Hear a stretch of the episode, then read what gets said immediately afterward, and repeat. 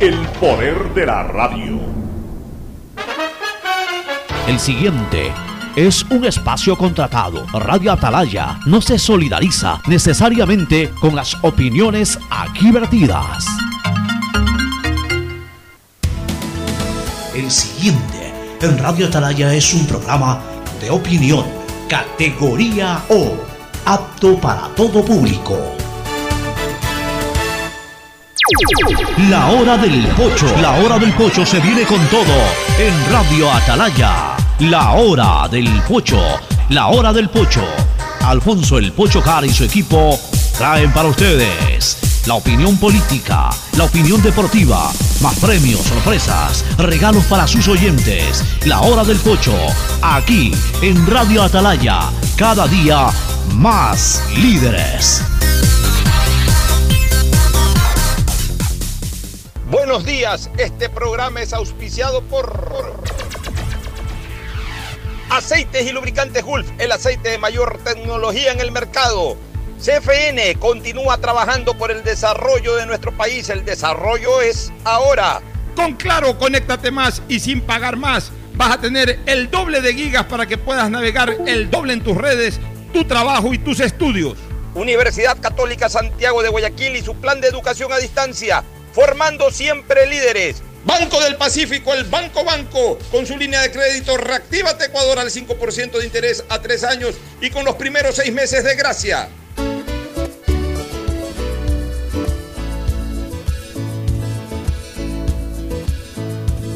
Camino sobre tu piel morena y siento tu latido. Y miro lo que los dos hemos vivido.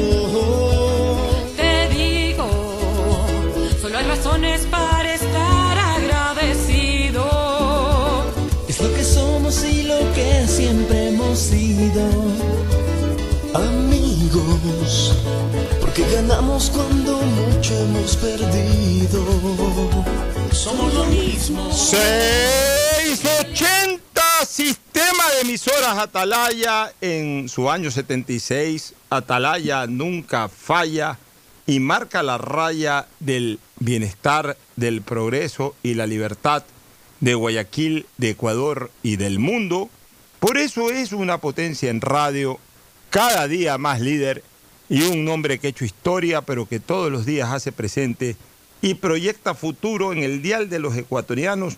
Este es su programa matinal la hora del pocho del sistema de emisoras Atalaya, que como todos los días está aquí presente en este 18 de junio del año 2020, 18 de junio del año 2020, ya pasando la, eh, a la segunda quincena y ya transcurriendo la segunda quincena del último mes del primer semestre, vuelvo a repetir, de un año que hasta el momento no ha existido. Para las estadísticas simplemente y quedará como siempre o para siempre en el recuerdo de que fue el año del coronavirus, el año en que el mundo entero se paralizó. Hubo un tiempo entre marzo y, yo diría todavía, ya ahora ya no, pero en marzo, abril y los primeros días del de mayo en que el mundo entero estuvo paralizado. Paralizado. Eso no se vio nunca, ni en las guerras mundiales, supongo, no viví las guerras mundiales, pero estoy absolutamente convencido que el mundo seguía su ritmo más allá de los lugares en donde se determinaban los campos de batalla. Pero en esta ocasión y por esta pandemia, realmente el mundo entero se paralizó, se paralizó todo. El ritmo del mundo paró. Ojo, un ritmo acelerado, un ritmo de 200, 220 kilómetros por hora de repente bajó a 50 kilómetros por hora y al segundo frenazo a 0 kilómetros por hora. Y comparándolo con esta dinámica de velocidad vehicular, imagínense ustedes si estuvieran eh, conduciendo un carro que va a 220 kilómetros por hora y con un par de frenazos de golpe van a, a, a 0 kilómetros por hora. Eh, eh, obviamente, pues, por la velocidad y por el ritmo, frenazos de esa naturaleza pueden traer cosas eh, gravitantes o traen cosas gravitantes, cosas perjudiciales indiscutiblemente. Los frenazos son demasiado bruscos. Bueno, eso le pasó al mundo. El mundo de 220 kilómetros por hora en que rodaba hasta el 10, 12, 14 de marzo, de repente entre el 17, 18 y 25 de marzo bajó a 0 kilómetros por hora. El mundo se paralizó. Trayendo aquello, pues, eh, tantas cosas que ya las hemos vivido y que realmente quisiéramos olvidarla, aunque eso va a ser absolutamente imposible. Olvidar que este año fue el año del coronavirus y lo que nos trajo el coronavirus es algo imposible. Es como pedirle, o como haberle pedido a los sobrevivientes o a la humanidad que vivió, que sobrevivió a las dos guerras mundiales, que se olviden de las guerras mundiales. Peor aún, aquellas que vivieron en el sitio, porque de repente un ecuatoriano no se acordaba de una Segunda Guerra Mundial, de repente un argentino no se acordaba de una Segunda Guerra Mundial, pero como pedirle a los alemanes, como pedirle a los checos, como pedirle a los franceses, como pedirle a los ingleses, que vivieron la Segunda Guerra Mundial, que se olviden de ella. Imposible. Bueno, así mismo, imposible olvidarnos de lo que fue este COVID-19. El saludo, ya vamos a hablar de varios temas. El saludo de Fernando Edmundo Flores Marín Ferfloma, aquí en la hora del Pocho. Fernando, buenos días. Eh, buenos días con todos, buenos días, Pocho. Estaba viendo que a partir del día de mañana hay una disposición de que todo aquel pasajero que quiere embarcarse vuelos hacia cualquier destino del país tiene que llevar la prueba del COVID vigente, máximo 72 horas antes del embarque. Si no, no podrá embarcarse. Me parece que es una medida incluso tardía. Debió haber hecho desde el primer momento. Aquí se denunció que en los últimos vuelos que llegaron a Guayaquil llegaron 15 pasajeros que dieron positivo con el COVID y antes habían llegado como 300 pasajeros en vuelos a los cuales no se les hizo ninguna prueba y no se sabe en qué condiciones llegaron. Entonces hay que tener mucho cuidado con esto. Yo creo que es molestoso para quien va a viajar, sí. Que es necesario hacerlo, sí. Parece una medida acertada el tener que presentar el, el certificado de, de estar negativo para el COVID antes de embarcarse a un vuelo con destino a otra ciudad.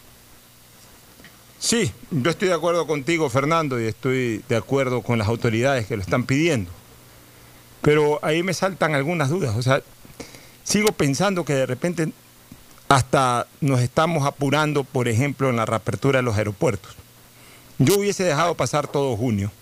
Yo sé que ya necesitamos como ciudad eh, volver al tránsito aeroportuario, eh, pero para evitar este tipo de cosas. O sea, eh, realmente debe ser muy fastidioso viajar así. Yo, yo al menos en lo personal, durante este mes y el próximo incluso, no tengo la menor idea de embarcarme en, un, eh, en, en una aeronave ni para el Ecuador y peor para otros lados del, del mundo. Para nada. Porque debe de ser muy fastidioso, es necesario, pero debe de ser muy fastidioso esto de estar siguiendo a hacer pruebas. Bueno, pero hay casos como, como por ejemplo el de mi hermano Javier. Él vive en Quito, tiene su familia en Quito.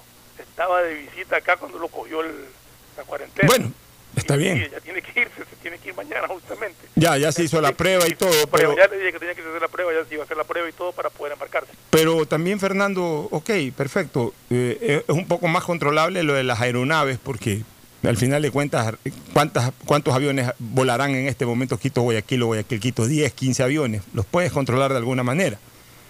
Pero igual la gente entra por tierra. Ah, no, sí. De, de hecho, mira que, de hecho, mira que acá Guayaquil eh, hoy eh, la, la atención hospitalaria es mayoritaria para la gente que, que- que está llegando de fuera de la provincia, incluso de la provincia. Están llegando de otros lados, enfermos de COVID. Entonces, igual traen el COVID, ¿no?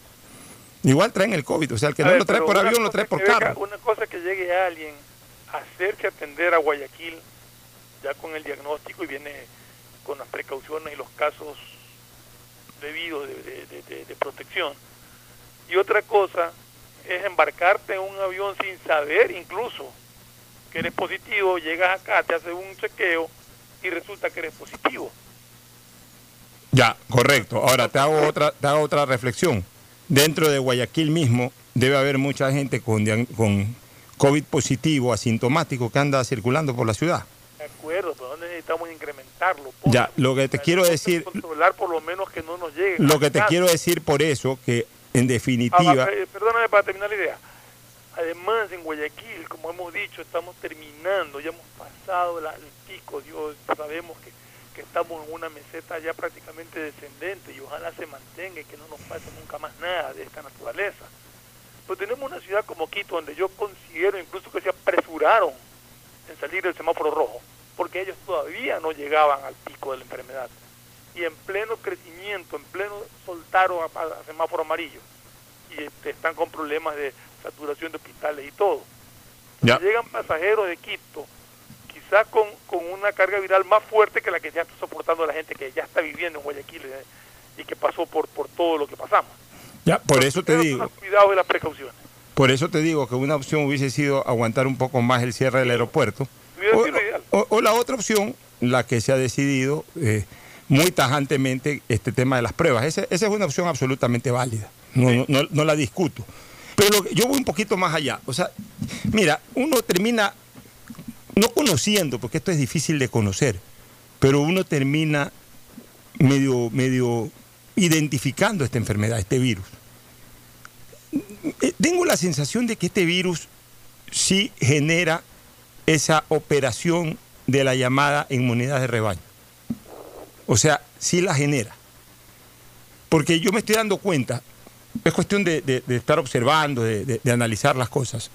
Yo me estoy dando cuenta que las ciudades con mayor afectación al inicio, que fueron consideradas epicentros brutales de la agresión del coronavirus, en Ecuador, Guayaquil, en Estados Unidos, Nueva York, en España, Madrid, en Italia, Lombardía, o sea, Milán y todas estas ciudades cercanas a Milán.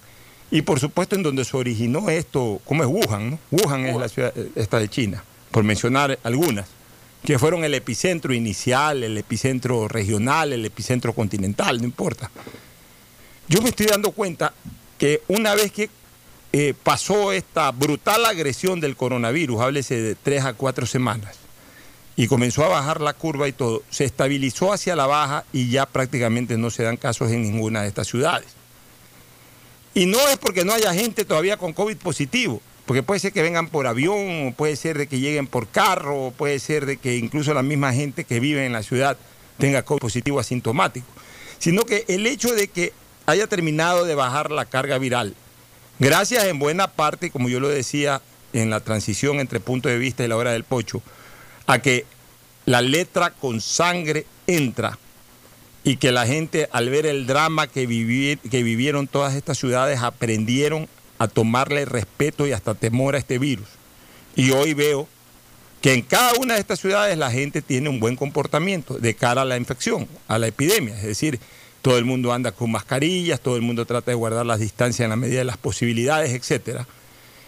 Eso ha hecho de que el coronavirus baje su carga letal, pero al mismo tiempo produzca esto que los epidemiólogos siempre han señalado como eh, inmunidad de rebaño. Y entonces me da la impresión de que la gente tiene en este momento preparada de mejor manera su sistema inmunológico para enfrentar al virus. En cambio, aquellas ciudades que no fueron epicentro, puede ser de que en este momento el virus se haya trasladado a afectar con mayor letalidad por esos lados. Entonces, por ejemplo, mira lo que está pasando en China. En China todo comenzó en, en- en Wuhan, este, pero ahora ha habido nuevamente un sofocón en China, pero en Beijing, en la capital china. O sea, están preocupados, hay 200 casos, están... Estaban están- indicando que eh, la probable causa de esto es un salmón importado. Y entonces este virus pues, anda por todos lados, en los salmones, en Bueno, los murciélagos. Supuestamente los salmones, China los importa de Chile y Chile tiene afectación ahorita de COVID. Pero, yo, Pero ¿y qué? Hasta los salmones no se afectan creo, en Chile, creo. ¿no? O sea, No creo, yo- este- este- eso es lo que decía que se. Yo- las mira, eh, yo creo Chile, que este virus anda por ahí. Ya, y este virus, por eso te digo que yo creo que ah, busca otros lados. O sea, ya, como quien dice, perdió la batalla, ya, o sea, comenzó ganando la batalla en, en determinadas ciudades. Luego las ciudades se pudieron reponer, se pudieron reponer, luego sofocaron la situación. Y bueno, el virus se va a otro lado, se va a otro lado. Entonces, acá ahora se la cogió con los quiteños, se la cogió con un sector de la sierra, por allá están congestionados los hospitales, o sea, no están viviendo el drama que vivimos nosotros, porque, No. ah, porque nosotros fuimos ya, porque nosotros fuimos rompehielos. O sea, desgraciadamente tuvimos ese rol, ese papel dentro de la epidemia, ser rompehielos. Es decir, nosotros fuimos al frente, fuimos, fuimos el conejillo de Indias. Desde el punto de vista científico, terminamos siendo la ciudad conejillo de Indias, como lo fue Madrid, como lo fue eh, Nueva York. O sea, por, por tener la mayor cantidad y la parte más agresiva, aquí los médicos comenzaron a aprender a tratar esta enfermedad.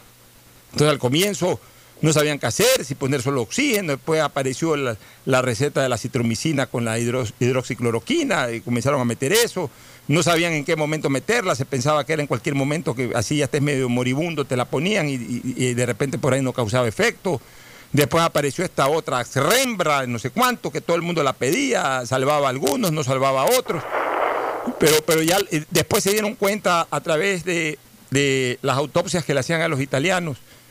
Comenzó a llegar la información de que el problema no era tan invasivo, sino inflamatorio, producto de la propia reacción inmunológica de los ciudadanos. Y entonces eh, ya comenzaron a usar heparina y comenzaron a usar otros tipos antiinflamatorios y siguen creándose nuevas recetas. Este, eh, ahora está surgiendo otra por ahí que, que- que es muy buena, eh, es antiinflamatorio, un esteroide antiinflamatorio, así mismo. Y sigue avanzando la, la vacuna Y, que y si- ya y está se, si- próxima. ya, y se sigue trabajando con el tema de la vacuna, pero a nosotros nos tocó ser rompehielo. O sea, mientras descubríamos cuál era el comportamiento científico ideal para luchar contra el virus, se nos iba muriendo gente. Y, y además demoraba mucho más la recuperación de los que por ahí lograban salvarse. Por eso teníamos más tiempo congestionado en los hospitales. En la medida en que esto fue avanzando, en que los rompehielos, que fuimos Guayaquil, Nueva York, Madrid, Milán y todas estas ciudades que fueron realmente afectadas, mientras estos rompehielos iban descubriendo, iban convirtiéndose en luz de lucha contra la enfermedad, al tiempo en que iba recuperando a sus habitantes, también iba otorgándoles fórmulas de tratamiento al resto del mundo, al resto de cada uno de los países.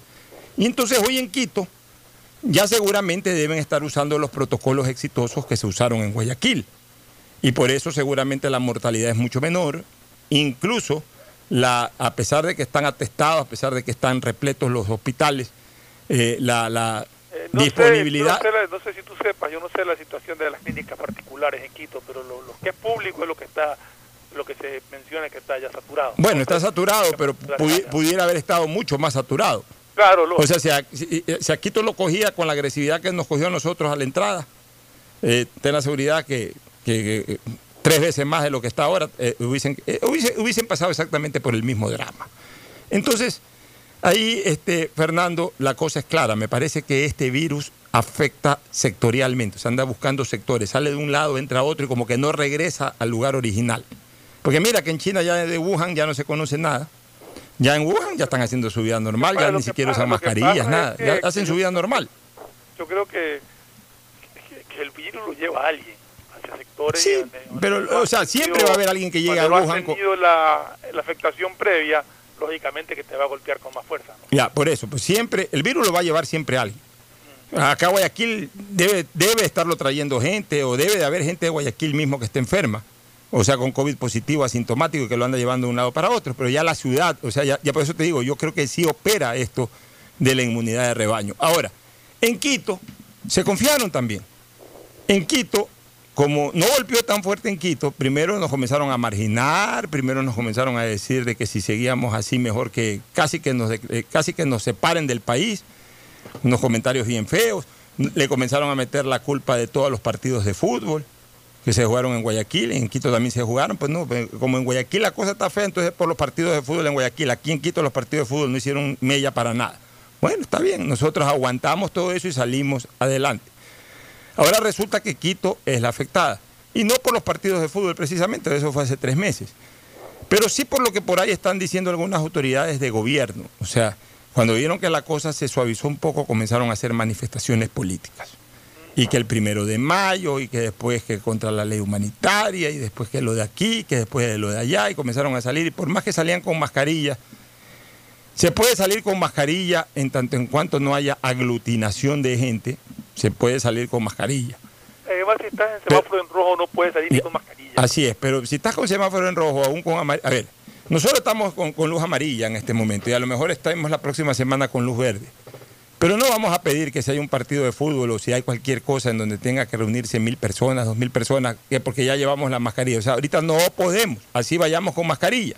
No podemos estar en lugares pegados uno al otro, y así tengamos mascarilla. Porque por último, por último, Fernando, van con mascarilla 900 de las mil personas, pero ha- habrán 100 que se filtren sin mascarilla o habrán 100 que por ahí en algún momento se bajen la mascarilla. De que, de que como parte de la normativa, aparte, aparte de la mascarilla, tiene que haber distanciamiento social y ahí eso no existe en ninguna manifestación. O sea, Mira que en Estados Unidos de alguna u otra manera volvió a crecer por ahí, no en Nueva York, no en los sitios en donde ya operó de alguna manera la inmunidad de rebaño, pero sí ayudó eh, esta expansión sectorial que yo llamo de este virus. Por ejemplo, las múltiples manifestaciones que hubo en todo el territorio norteamericano por el tema de George Floyd. Eh, justo la gente salió varios en todo el días. mundo, ah, está pasando en todo el mundo. O sea que ese es un peligro latente por la forma en que se comporta, ya no tanto por, por la agresividad del virus que es conocida, sino que si la gente encima de, de que conoce el riesgo y la peligrosidad de ese virus, no se cuida, no le importa, salen en manifestaciones, muchos de ellos, como tú dices, sin mascarilla, aglomerados, pegados el uno con el otro, lógicamente que corren un peligro bastante grande, ¿no? Así es, y en todo caso, y en todo caso, eh, vuelvo a repetir, yo, yo, yo tengo una confianza plena ya de cara a Guayaquil, yo tengo una confianza plena de que ha operado el tema de la inmunidad de rebaño, porque además en Guayaquil sí se produjo un porcentaje altísimo de contagio. En Guayaquil se habló eh, hace más de un mes, cuando recién comenzaron a hacerse las pruebas con cierta intensidad, se hablaba de que Guayaquil tenía cerca del 40% de gente contagiada. Y eso seguramente fue creciendo, no exponencialmente ya, eh, en la medida en que iba bajando la curva de, de afección, creo que también iba bajando eh, la expansión del virus, pero igual no me extrañaría de que el 50 o 60% de la población haya terminado contagiada entre contagios con sintomatología brava o contagios asintomáticos. Pero de todas maneras, pero de todas maneras, este, es positiva esta situación. O sea, la inmunidad de rebaño creo que se está dando. O sea, creo que, que la gente de alguna u otra manera ha creado cierta inmunidad a este tema. Ayer hablaba con el doctor Javier Moyano, eh, que es un fanático del fútbol, que me, me colaboró con una información de historia del deporte, tiene una colección maravillosa de revistas Estadio, de otras revistas deportivas y otras cosas más. Pero él es médico y él trabaja todos los días en el, cuando tiene guardia especialmente en el Teodoro Maldonado Carbo. Justamente ahorita debe estar en el Teodoro Maldonado y entraba a guardia. Y me dijo que él había estado en la lucha en, en primera línea, en la línea de fuego, y que había atendido, había recibido a muchos enfermos, muchísimos enfermos. Incluso él se contagió también, pero su contagio y, y la expresión de su contagio fue casi asintomática. Pero me dice que la situación, o sea, me ratifica lo que ya me ha dicho Carlos Maullín, doctor también del Seguro Social, al que entrevistamos con mucha frecuencia. Me dice que la situación ha bajado considerablemente. Y en el tema de mortalidad ni que hablar, antes se morían cerca de 60 o 70 personas, qué brutalidad, 60 o 70 personas al día. Adicionales a, a- a la tasa normal de mortalidad de la Claro, pero hablamos de COVID. Hoy me dice que no se muere nadie de COVID, por ahí uno que otro, por ahí uno que otro. La vez pasada yo hablé con, eh, con Andrés Fantoni, que es el director regional del registro civil, y me dijo que hace unos 10 o 15 días atrás, en Guayaquil hubo dos o tres días, escúchese bien, dos o tres días, que marcó menos mortalidad que el mismo mes y el mismo día del año anterior. O sea, menos mortalidad en general. O sea, hubo menos muertos que lo que hubo el año pasado durante esas, esos días, esas semanas de, ese- de- de este mes. O sea, todo volvió a la normalidad desde ese punto de vista. Más bien yo te quería pedir, Fernando, que en el transcurso del día o mañana, cuando hables con tu hijo, a ver si ha habido algún cambio en el protocolo de los sepelios, de los velatorios. Esto también es importante irle informando a la gente, ¿no? Porque igual, ya no de COVID, pero la preguntar, gente, la, tengo la gente se sigue... entendido- Tengo, entendido que ese protocolo también tiene que ver un poco con las directivas que le dan de, de COE Nacional o de, o de las GAT en cuanto a la aglomeración de gente. O sea, ¿Qué- fue lo último- qué- fue lo último que te dijo? El tema a él eran dos familiares por, por, por difunto en un sepelio. Le voy a preguntar si eso ha cambiado o si se mantiene. Pero, por ejemplo, mira, eso obviamente no lo decide tu hijo, él simplemente No, recibe no. instrucciones de protocolo. Ya. Pero eso, eso es una de las cosas que, que- los COEs locales y sobre todo el COE nacional debe de meditar. Si ya se está permitiendo que los restaurantes vayan con un 50% del, del aforo normal, 50%, incluso se está pidiendo, y, y creo que en algún momento es razonable ese pedido de que se aumente a 70%. Eh, no creo que en este momento, sobre todo cuando ya estamos con los índices de mortalidad normales, es decir, que han habido durante toda la vida, incluso en algunos días hasta menos muertos que históricamente en ese mismo lapso de tiempo en años anteriores. Yo sí creo que definitivamente este, debe de permitirse, no nuevamente las grandes velaciones, ni que se muere una persona y obviamente invitación abierta y se agolpa totalmente una sala de velación de Parque de la Paz o de, o de la Junta de Beneficencia, no.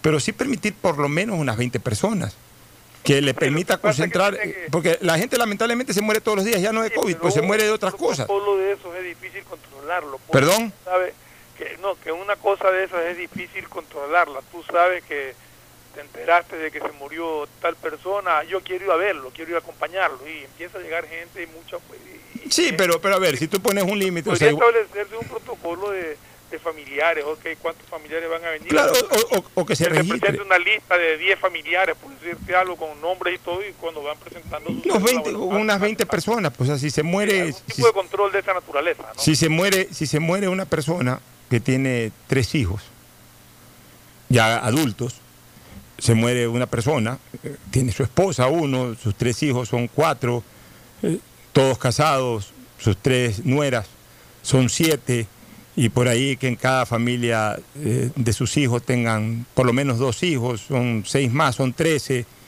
y por ahí pone dos más 15, por eso yo hablo de 20 personas, un hermano, dos hermanos, tres hermanos, ahí están las 20 personas. Y por último, como se determina un porcentaje mínimo de 20 personas que estén presentes, cuando se llenan con las 20 personas, las otras no pueden entrar y entonces saldrá un grupo de esas 20 personas para que entre otro grupo así mismo de familiares, este, si fuera el caso. Pero por lo menos permitir que las personas que- puedan despedir. es que a- a- amontonan, no dentro de la sala, pero se te amontonan afuera. Entonces es difícil, hay que establecer un protocolo bien... Sí, pero hay que hacerlo. práctico, ¿eh? Pero hay que hacerlo porque no, no, no cabe que. Porque, a ver, desgraciadamente, Fernando, la gente se sigue muriendo, ya no por COVID, pero sí por las enfermedades sí, normales. Siempre va a haber gente que fallece. Entonces, no, no es justo porque se muere una persona y, so- y solamente puede ser, eh, eh, puede ser acompañado a su última morada por, por, por dos personas. Yo le pregunté a, a Fernando, eso creo que fue hace 15 días o algo así. Sí, sí, fue hace algunos días atrás. Entonces le voy a, voy a averiguar. si Y, sobre igual. todo, averíguate, pero, pero más es una recomendación al COE nacional. Y en Sí, lo posible a los, que ellos son los que deciden. o sea, y en lo posible a los COEs locales. Fíjate tú que uno de esos COEs locales ya, ya está en luz verde. El de Parque de la Paz, precisamente, Sí. porque es del Cantón Daule. Daule ya está es. en luz verde. Y sin embargo, en este tema siguen yendo dos personas a enterrar a un muerto. Y está en luz verde. Yo digo, no estoy seguro si se mantengan o si hayan ampliado con la luz verde, no sé. Eso- Por eso, pregúntale, mira, sería ideal porque justo eh, en el caso de tu hijo, él dirige un el cementerio más importante del cantón en donde están en este momento en luz verde. Entonces, debe haber recibido un instructivo. Y si no ha recibido un instructivo con nuevos protocolos, pues entonces desde aquí vamos a estimular aquello. Porque imagínate, si ya se puede ir a los restaurantes con la capacidad máxima de 50 personas, eh, del 50%, de, digamos, de la capacidad máxima, un 50% pueda ser ocupado. Este tema a lo mejor se han olvidado o no se le ha dado importancia, pues sí es un tema importante, porque a cualquiera se nos puede morir un familiar querido en todos estos días, presentes y futuros inmediatos, se nos puede, Dios no quiera, pues a cualquiera se nos puede morir y vamos a pasar por este drama, pues. O sea, nosotros mismos nos podemos morir y claro, ya nos morimos, no, no, no nos enteramos de nada, aparentemente no nos enteramos de nada, pero por lo menos... Sí, pero por lo menos, eh, eh, mientras estamos vivos, eh, tenemos la, la- la esperanza de que el día en que demos el paso al más allá nos acompañe gente pues hasta la última morada, pues tampoco podemos morir y, y- y- y por ahí prácticamente pues que, que solamente un par de personas nos acompañen. Entonces, este es un tema importante. Vamos a ir con Ángel Álvarez, este, eh, Fernando. Eh, vamos a invitar una vez más al doctor Ángel Álvarez Sánchez para conocer cómo está la situación en España y en Europa. Eh, definitivamente siempre eh, nosotros de alguna u otra manera nos respaldábamos en el comportamiento de este virus en Europa. En la medida en que íbamos monitoreando Europa, teníamos esperanzas acá también en Ecuador y en especial en Guayaquil. Así que como la cosa todavía no ha terminado aquí, ni tampoco ha terminado allá, lo invitamos una vez más al profesor de la Universidad Complutense de Madrid y médico de la, del Hospital San Carlos de la misma ciudad, doctor Ángel Álvarez Sánchez, para que nos cuente un poco el detalle de cómo se sigue comportando el COVID en Madrid. Ángel, buenos días. Sí, hola, buenos días, Alfonso. Un cordial saludo para ti y para todos tus oyentes de Atalaya desde Madrid. Hoy es día 18 de junio y hace tiempo que no, no hablo contigo para comentarte un poco la situación, cómo va. Bueno, afortunadamente ya eh, progresivamente se va normalizando toda la actividad. Eh, si le podemos llamar normalizar a, estar permanentemente con mascarillas y, estar lavándonos las manos, etcétera, pero en Madrid, en España, ya a partir del 21 de junio se puede decir que ya, bueno, se puede decir no, se queda suspendido el estado de alarma, llevamos desde el 14 de marzo. El, lunes ya van a abrir el aeropuerto de Barajas 100%, lo cual yo considero que puede ser un error. Eh, es posible que deberían hacer controles todavía para, para, el ingreso de turistas y para el ingreso de pacientes, o perdón, de, sujetos y que, lleguen por el aeropuerto. No se están haciendo y eso puede ser peligroso.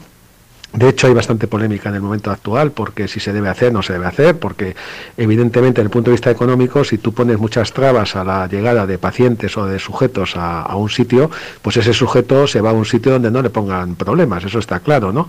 Pero yo creo que hay que conjugar las dos cosas, las necesidades económicas y las necesidades de salud. Y ahora mismo es obligatorio un control no solamente de temperatura, sino puede ser un control como puede ser, por ejemplo, un test rápido a la llegada al aeropuerto, tardas 15-20 minutos en saber. Eh, el estatus inmunológico del paciente y que puedes decirle al paciente pues en qué situación está o recomendarle que esté unos días en su casa, etcétera, ¿no? Yo creo que es, eh, es, es, obligatorio, debería ser obligatorio. En esto, en eso estamos aquí en España ahora mismo. Sabes que nosotros la principal fuente de ingresos es el turismo y necesitamos evidentemente abrir nuestras fronteras. Pero tengo bastante miedo a lo que pueda suceder a partir del lunes. Con respecto al número de muertos, eh, este gobierno social comunista que nos controla en mi país pues desde hace 15 días no nos dan cifras de muertos. Ellos dicen que no es importante. Debe ser que no es importante para ellos, pero realmente nos hemos quedado en 27.000 y, y evidentemente hay muchos más. Debemos estar en torno a los 50 diarios aproximadamente, porque cada comunidad autónoma sí da las cifras y es cuestión de sumarlo. Y si aquí en Madrid, por ejemplo, ayer o antes de ayer hubo 7 u 8 muertos, pues eh, más o menos multiplica por 17 y ya sabes más o menos lo que hay, ¿no? aunque realmente Madrid y Cataluña es donde más muertos hay. Quizás lo más preocupante son dos cosas. Por un lado, en que el número de contagios no disminuye, o sea, sigue habiendo muchos contagios. Eh, volvemos a insistir en que los contagios quizás eh, los pacientes no están tan graves como antes, eso es una suerte. Y eh, quizás lo más preocupante, como debe ser por allí, me imagino, y está siendo muy comentado, es el tema de, del rebrote en China, que a estas alturas, en estos momentos, aunque pues parece que está controlado, pero bueno, ya sabes que si en China te dicen que ha habido un rebrote de 125 enfermos, pues ya puedes multiplicarlo por 10 o por 100, ¿no? Entonces no sabemos realmente lo que ha podido pasar allí. Lo que sabemos es que ha sido en Pekín, lo cual nos asusta un poco más porque no es una ciudad tan alejada o tan eh, eh, alejada o menos conectada o más tan o tan poco conectada como era Wuhan, ¿no? Entonces, pues tenemos que ver un poco la evolución. Y el otro brote quizás peligroso, como bien sabes, es el de Alemania. Eh, Alemania es uno de los países europeos que mejor ha llevado todo esto. Y el hecho de que 500 empleados de una fábrica den positivo, pues yo me preocuparía. Más me preocupa todavía que precisamente con Alemania es donde se ha abierto un corredor directo desde Alemania a España, a Palma Mallorca en concreto, de turistas alemanes para que vengan aquí a, a pasar las vacaciones, ¿no? Entonces, eh, no sé, yo creo que ahí hay cosas que se nos están escapando. Y bueno, no te voy a decir miedo porque miedo no es correcto y no hay que tener miedo porque ya estamos saliendo de esto, pero sí tengo respeto. A partir del lunes vamos a ver qué sucede porque aquí ya eh, se va a abrir todo, y cuando digo se va a abrir todo es todo. De hecho, los partidos de fútbol eh, ya dicen que va a haber un porcentaje de, espectadores en cada partido. Yo creo que lo que queda de temporada deberían seguir los estadios cerrados, pero parece que van a abrirlo. Van a abrir ya también las corridas de todos con un porcentaje pequeño de espectadores. Y en fin, eh, teóricamente eh, se puede abrir muchas cosas, se pueden empezar muchas cosas, y es el sentido común muchas veces de los propios ayuntamientos o de las comunidades autónomas los que están evitando abrir determinadas cosas. Por ejemplo, en concreto, eh, la ciudad donde yo vivo, Las Rozas, por ejemplo, las fiestas que son todos los años, somos una ciudad de 100.000 habitantes al lado de Madrid, pues se ha suspendido. Eh, son en septiembre y se han suspendido. Eh, pues me parece lógico, ¿no? Las fiestas, las ferias, todo lo que sea que se acumule la gente, yo creo que no es el momento adecuado para poder celebrar nada de eso. Por otro lado, lo que son los meses de vacaciones en España, que empiezan ahora, en julio, agosto, donde la gente normalmente se coge sus días de vacaciones anuales, pues van a cambiar totalmente. La gente no va a salir del país, van a hacer, vamos a hacer todos mucho turismo dentro de la ciudad, dentro de, nuestro propio país y eh, por, por motivos de seguridad, evidentemente, ¿no? Entonces es lo que te puedo contar por ahora. Eh, por un lado, con la expectativa, con la alegría de que ya a partir del lunes supuestamente ya eh, empezamos mm, a hacer una vida lo más normal posible. Y por otro lado también no temor, pero sí respeto a lo que pueda pasar, porque no esto no ha acabado ni muchísimo menos, ni muchísimo menos. Esta pesadilla todavía continúa. No es igual de pesadilla que hace unos meses, pero continúa todavía. Y evidentemente hay que conjugar con la otra pesadilla, que es la pesadilla económica. Y, bueno, eh, morirse es lo mismo, ya sea de hambre o por el virus. Y entonces evidentemente pues hay que conjugar las dos cosas. Eh, por un lado el tema económico, activar la economía, hay que volver a trabajar, hay que volver a salir, hay que volver a hacer las cosas, pero por otro lado no podemos olvidar los problemas de salud, ¿no? Y desafortunadamente, desafortunadamente, y lo tengo que decir porque así lo siento, eh, en mi país hemos tenido la mala suerte de tener el gobierno que tenemos, que es lo que, que- que- que no está, yo creo, a mi juicio, y con todos mis respetos, haciendo uso de mi libertad de expresión, no está conjugando esos dos factores. Y bueno, es lo que te puedo contar por ahora. Un abrazo muy fuerte, cuídate mucho y un saludo para todos tus oyentes. Gracias Ángel Álvarez Sánchez, que ha sido un enorme colaborador del sistema de emisoras Atalaya y de este programa La Hora del Pocho durante todas estas semanas y meses. Está próximo a cumplir eh, 54 años de edad. El 25 de junio, es decir, la próxima semana estamos de cumpleaños, así que vamos el día de su cumpleaños a tratar de tener un nuevo informe de Ángel. Pero yo te quiero decir una cosa, quiero saludar a Alberto Carvajal, al cariñoso amigo Alberto, el Beto Carvajal, le quiero enviar un cariñoso saludo también. Y por supuesto, pues eh, voy a comentar luego de un ratito algo que estábamos hablando hace pocos minutos atrás con él. Pero, pero antes, este, Fernando, yo sí quiero insistir en esta última parte que, que- que dijo Ángel, que al final de cuentas da lo mismo morirse por COVID o por otra cosa.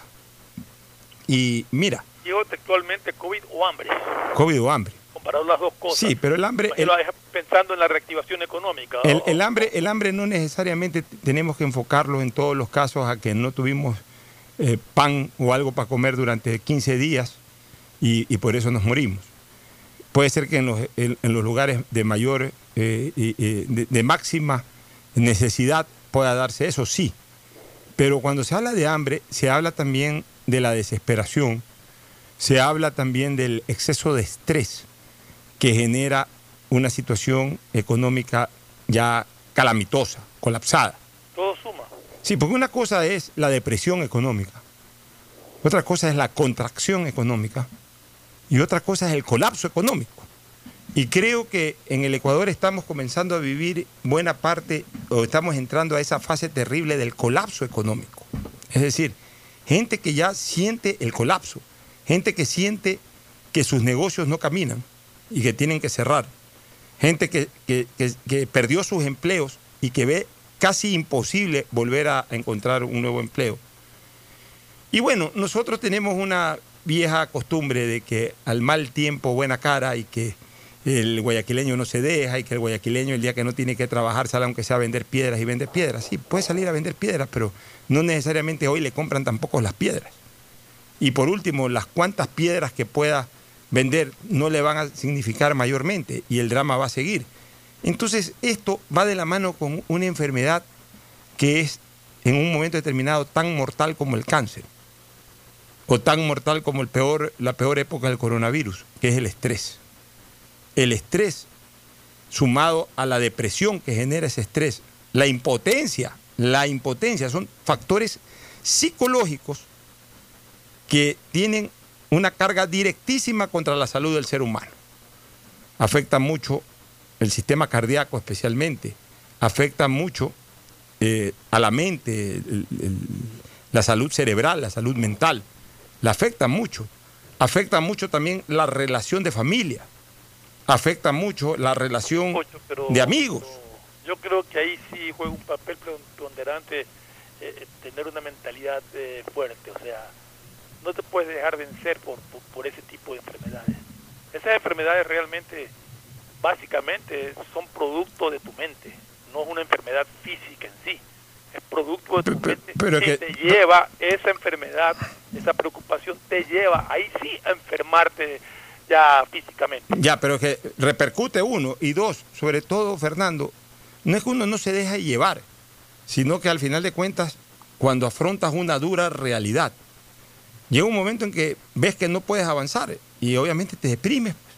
O sea, tampoco podemos esperar de que la gente que está acostumbrada a un ritmo de ingresos, a un ritmo de trabajo eh, determinado, y de repente lo pierde todo o casi todo, eh, ponga, buena cara o ande sonriendo. O sea, es difícil, es difícil.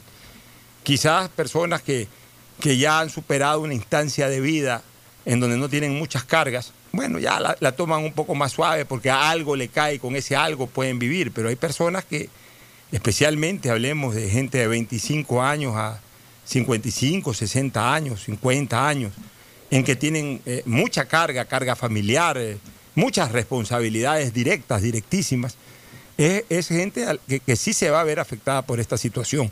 Entonces, ¿por qué hago este comentario?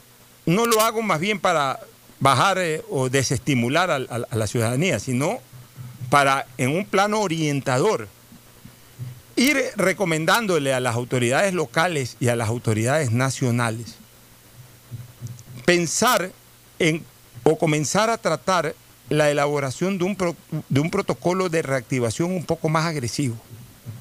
O sea, ya hemos, e- e- e- esa luz verde, está bien que nos demoremos un poquito más esa luz verde, pero yo creo que esa luz verde ya tiene que ser un poquito más agresiva. ¿Por qué? Porque de lo contrario, o sea, eh, me duele decir esto, Fernando. Me duele decir esto porque, porque evidentemente primero está lo sanitario y debe de seguir primando lo sanitario. Pero mientras el, eh, o sea, el aislamiento ya era imposible de sostenerlo aquí en Guayaquil, por eso hicieron bien hace un mes en tirarnos la luz amarilla. Pero el distanciamiento no va a permitir una reactivación de la economía, especialmente en nuestra ciudad. Nuestra ciudad es muy comercial. A lo mejor en Quito, una parte de la población, no digo toda tampoco, una parte de la población que es básicamente burocrática o que ofrece servicios, servicios, por ahí aguanta un poco más el distanciamiento. Porque el burócrata va, se sienta con su mascarilla a, un, a dos metros del que está al lado, eh, detrás de un vidrio con el usuario, van pocos usuarios también y cobra su sueldo, lo tiene ahí, no tiene ese drama. Eh, en, Quito hay eh, mucho profesional que ofrece servicios, que abogados, que tramitadores, gente que, que, que no necesita comerciar, sino que más bien ofrecer servicios que ya caen por su peso por la propia actividad de la ciudad. Y, ya, entonces pueden aguantar un poco más el distanciamiento, pero el guayaquileño, déjame terminar lidiando más un ratito, Fernando, el guayaquileño es muy comercial. El guayaquileño necesita vender, el guayaquileño necesita estar más cerca de su potencial cliente, convencerlo, salir a comer con su cliente, o, y si un vendedor ambulante necesita pedirle al cliente que baje el vidrio para ofrecerle cualquier cosa. O sea, eh, te pongo un ejemplo desde el- la instancia ejecutiva hasta el ambulante. O sea, el comerciante necesita estar más cerca de su potencial cliente. Y, y- y entonces el distanciamiento, en el fondo, no lo termina, no termina de dejar que desarrolle eh, eh, su capacidad de trabajo. Las costumbres cambiaron, Pocho. O sea, el más afectado en todo esto es justamente el vendedor ambulante. Todos. Ese sí necesita que le bajen el vidrio del carro y la gente tiene miedo y no lo va a bajar. Ese sí tiene que acercarse a su cliente, ofrecerle algo y uno le dice, oye, mantén la distancia. Entonces, ese vendedor ambulante sí está teniendo serios problemas. Pues yo veo locales comerciales y veo gente haciendo fila a- afuera de locales comerciales y no una fila de dos personas, he visto filas largas. Pero en ciertos. manteniendo manteniendo la distancia prudencial. En los restaurantes tú puedes ir, de hecho conozco ya amigos que se han reunido en restaurantes almuerzo. O sea, esa parte no es tan grave. La del vendedor ambulante, la del que se gana el día a día vendiendo cualquier cosa en la calle, que es que, que, que pañuelos, que lapiceros, que eh, chocolatines o qué sé yo, este, este, a ese se le ha puesto muchísimo más dura la situación. Ya, pero yo ahí discrepo un poquito, Fernando. O sea, tú has visto en locales, sí, has visto en locales. Este, pero en los locales que también durante el confinamiento hacías colas, como los supermercados o como tiendas de, de primera necesidad. No, me, me refiero a que, y eso es lo que te quería decir, ahora lo que afecta es el tiempo, porque antes esa gente estaba dentro del local atendiendo amontonado y ahí dando la vuelta. Te- ahora no, ahora te tienen en fila, no puedes entrar al local porque hay cuatro personas o tres personas. Entonces tienes que esperar, te la aburres. temperatura antes de te- Ya. Entonces, en lugar de demorarte los 20 minutos que, que te demorabas antes, ahora te vas a demorar posiblemente 50 minutos, una hora. Ya, y entonces te aburres y te vas. Entonces ya es un Eh, cliente menos. eh, eh, Ya, estas son uno. las cosas Ya, que- tú, tú hablas de los que- vendedores ambulantes, pero por ejemplo los agentes vendedores. Eh, Tú tienes, por ejemplo, pues, ¿qué te digo yo? Vendes frenos, vendes discos, necesitas que tus vendedores salgan a, a- a diferentes locales a, ofrecer a su vez para, para que ellos vendan eh, eh, a, sus clientes finales. O sea, necesitas... eh, Entonces, no puedes. Esto sí Ve- se da, ve- Pocho. perdón. Si yo distribuyo, si yo distribuyo algo y viene mi proveedor, pues yo lo recibo le- con las precauciones del caso y, y compro y Tú todo. lo has dicho, tú lo has dicho. Tú, problema es eh, pero Que Fernando, la gente entre a comprarme a mí. ya, pues, espérate un ratito, tú lo has dicho, si llega tu proveedor, pero es que eh, no estamos hablando del proveedor, claro, si llega el proveedor, eh, tú lo recibes a tu proveedor, pero, pero el que no es tu proveedor también necesita ofrecerte el producto, pues. Y ese ahí está limitado, porque ahora todo el mundo sabe que hagamos un Zoom. Ya, pero el Zoom sirvió durante el confinamiento, pero, pero no puedes vivir toda la vida de Zoom. pues. O sea, por ejemplo, eh, nosotros en nuestra actividad publicitaria estamos limitados también, no podemos visitar clientes, nadie te recibe ahorita porque, primero que de por sí eh, el, el negocio está deprimido. Es. Y, y en segundo lugar, encima, aprovechando que está deprimido, hasta te usan de excusa eso para no recibirte, entonces todo es Zoom o por teléfono y no es lo mismo. Por eso te digo, el comerciante necesita tener contacto con su potencial cliente, necesita visitarlo, vámonos a almorzar. Eh, eh, eh, el negocio, el comercio va mucho también de la relación interhumana. Entonces, Hay cosas que han cambiado y tenemos que adaptarnos. Mm, pero es que es difícil, es, es- es difícil moverse eh, y, y- y asumir eh, cambios tan que dramáticos. que que voy a- puede ser, que, ojo, ojo Fernando, yo no estoy diciendo que ya lo hagamos. O sea, puede ser de que uno pueda circunstancialmente o temporalmente adaptarse a una, entre comillas, nueva normalidad. Pero, pero esa nueva normalidad en algún momento tiene que regresarnos a la normalidad ordinaria. Pero, ah, veamos una cosa, Pocho. Esto no es que porque me- mañana me dicen sí, lo voy a hacer. Esto es temor de la población, temor de la gente. Y eso tiene que ir pasando con el tiempo. O sea, esto no es porque mañana me digan sí, sí puedes recibir a 10 personas, yo las voy a recibir. No, lo pero, hago. pero, pero ya en el momento no que lo hago porque tengo temor. Ya, pero por eso, por eso te- poco a poco tiene que Ya. volverse a esa normalidad anterior. Ya, entonces ese- tenemos que irnos adaptando a, a la realidad actual. Ya, entonces ese poco a poco es lo que hay que ir trabajando. O sea, ya tenemos que ir viendo unos protocolos por ahí que nos permitan decir, julio va a ser un poco diferente a junio. Y después, agosto ya es lo más cercano a lo de antes. Y de repente por ahí, ya septiembre, ya estamos como antes. O sea, pero hay que ir pensando ya en que el virus está, pero que tampoco podemos en un momento determinado eh, eh, quedarnos sometidos y distanciados por, por este malhadado virus. Ahora, eso, eso, eso, eso, eso tiene que ir de la mano de quién, no de lo que digan las autoridades políticas. Hoy más que nunca pesa el criterio médico de los epidemiólogos. De los médicos. Ellos son los que tienen que darnos un camino. Ahora, los médicos también tienen que eh, desenchufarse un poquito solamente de su, de, de- de- de su, de su línea de conocimiento, o sea, y tienen que ser un poco más integrales. O sea, por el médico, oye, por el médico, un, un paciente se te puede quedar 20 días en un hospital o en una clínica. que- ya, eh, el médico- pero el médico... eh, quitando eso que tú acabas de decir, que ya es parte hasta de- de mirar la medicina como negocio, lo cual no es correcto, ni mucho menos. Pero por seguridad, un médico prefiere tener cautela, precaución y alargarte un poquito Ya, pero, pero, La- la- pero- la- pero el médico, pero el médico también. la recuperación. Y yo creo que, que, que, que la parte política también lo maneja de esa manera. Prefiero alargarlo un poquito y soltarlos cuando ya estamos seguros de que no va a pasar nada, a hacerlo apresurado, llega a pasar algo y los culpables vamos a ser nosotros. Ya, por eso te digo. Por eso te digo, está es, bien. es difícil la situación. Está Yo bien la cautela. que ir paso a paso. Ya, está bien la cautela, Fernando. Pero ya tenemos que ir dando esos pasitos. Ya los médicos. sí, eso sí. Escúchame, Poco los poco. médicos tienen que ir dando esos pasitos, porque a veces los médicos también se aguantan, o sea, los médicos apuestan a la seguridad máxima.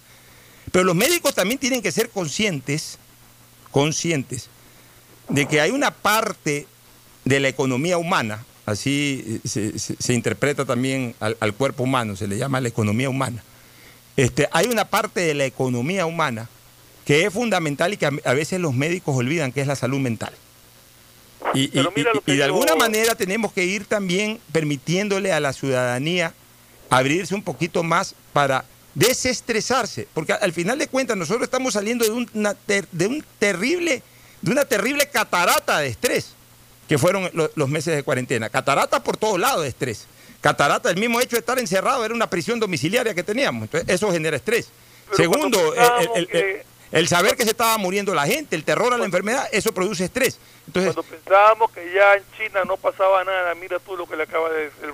Y como digo, Pero no en Wuhan. Si dice, si dice que hay 125 muertos, multiplícalo por 10. se está bien, pero, 100. pero, ojo, por eso yo te decía y al en comi- otra ciudad. Ya, ya- ya- país y al comienzo del programa, y- al comienzo del programa yo siempre te decía de que esta enfermedad parece que ser sectorial, o sea, ya una vez que afecta en un lado, como que no regresa al mismo lado, sino que busca otros lados que no afectó mayormente. Beijing casi ni fue tocada durante la pandemia eh, y- y la oleada de Wuhan. No se hablaba de otros lugares de China que no sea Wuhan.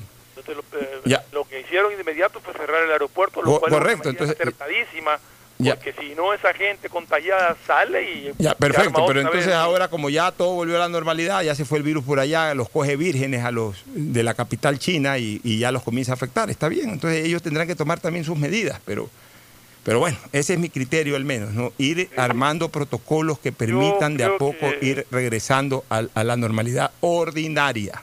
Yo creo que, que, que nos va a tomar un tiempo, Pocho, no tanto por las medidas, sino también por el temor de la gente. La gente tiene que ir poco a poco perdiéndole, no el respeto, el miedo al virus. Eso es fundamental. Nos vamos a una pausa, retornamos. El siguiente es un espacio publicitario apto para todo público.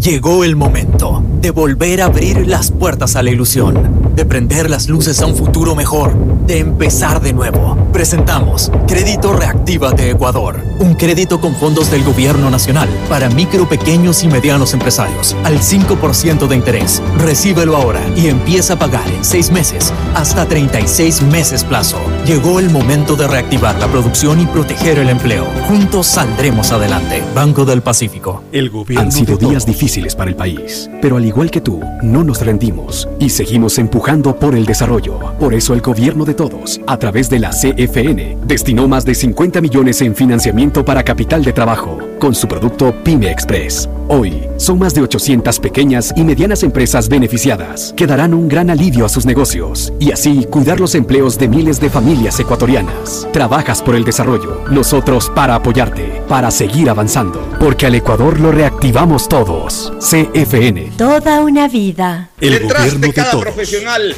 hay una gran historia. Aprende, experimenta y crea la tuya. Estudia a distancia en la Universidad Católica Santiago de Guayaquil. Contamos con las carreras de marketing, administración de empresa, emprendimiento e innovación social, turismo, contabilidad y auditoría, trabajo social y derecho. Sistema de educación a distancia de la Universidad Católica Santiago de Guayaquil, formando líderes siempre. Algo cambió y se siente. De a poco nos vamos reactivando, a pasos cortos pero seguros, sintiendo que podemos volver a una nueva realidad. Para recibirte con la misma calidez de siempre. El Aeropuerto Internacional José Joaquín de Olmedo abre nuevamente las puertas de Guayaquil, reiniciando las operaciones de los vuelos comerciales con 30% de sus frecuencias habituales y cumpliendo un estricto protocolo de bioseguridad aprobado por el COE Nacional, Autoridad Aeroportuaria, en coordinación con la Alcaldía. Te recuerdan que a Guayaquil la levantamos juntos. Para que todos en tu familia estén conectados al mismo tiempo y puedan navegar en redes, jugar en línea, trabajar y ver películas, contrata Internet Claro de 25 megabytes para tu casa que incluye licencia Microsoft Office 365 por 25 dólares más impuestos. Además te apoyamos con el segundo mes de Internet y si lo necesitas te ayudamos a financiar tu computadora con Claro. Todo se conecta.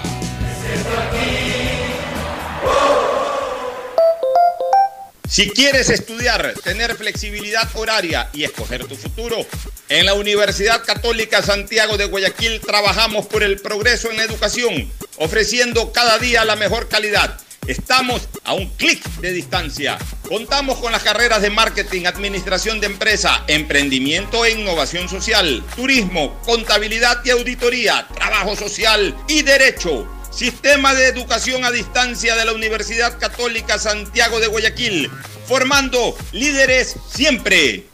Seamos responsables con los héroes de nuestras calles. En esta emergencia sanitaria, recuerda desechar las mascarillas y guantes en una funda separada de la basura común. Protégela con otra funda y cuando la saques, rocía cloro sobre ellas. Tampoco deseches objetos contaminados en las calles y si son de gran volumen, llévalos a los centros de acopio autorizados. Encuentra las direcciones en www.puertolimpio.com.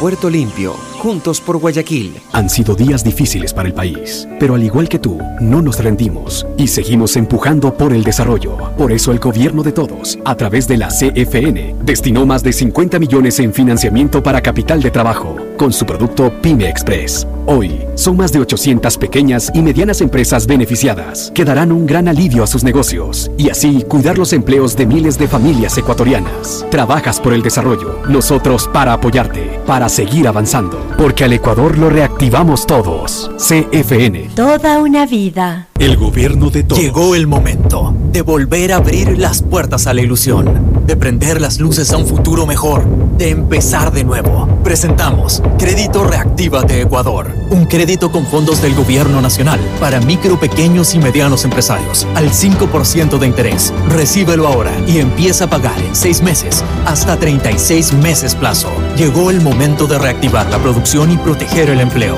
Juntos saldremos adelante. Banco del Pacífico. El gobierno Hay de todos. Que es mejor nunca tener que escuchar.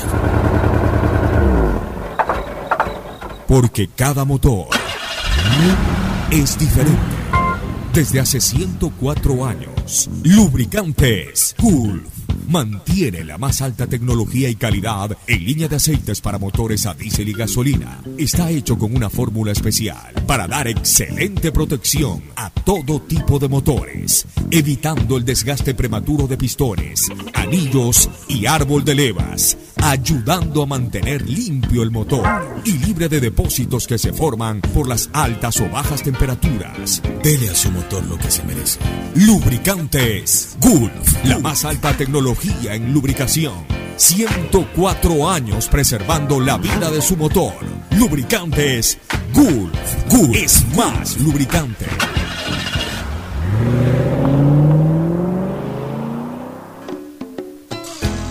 Fin del espacio publicitario. Usted está escuchando un programa de opinión, categoría O, apto para todo público.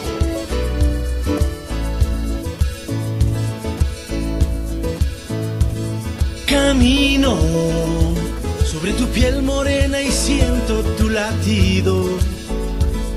Y miro todo lo bueno que los dos hemos vivido. Bueno, retornamos y tenemos en línea al alcalde de Milagro, San Francisco de Milagro, si no me equivoco, es el nombre completo del cantón y el alcalde tiene ese mismo nombre también, Francisco Paco Azán. Este, alcalde, buenos días, bienvenido al programa. Buenos días, gracias por la llamada.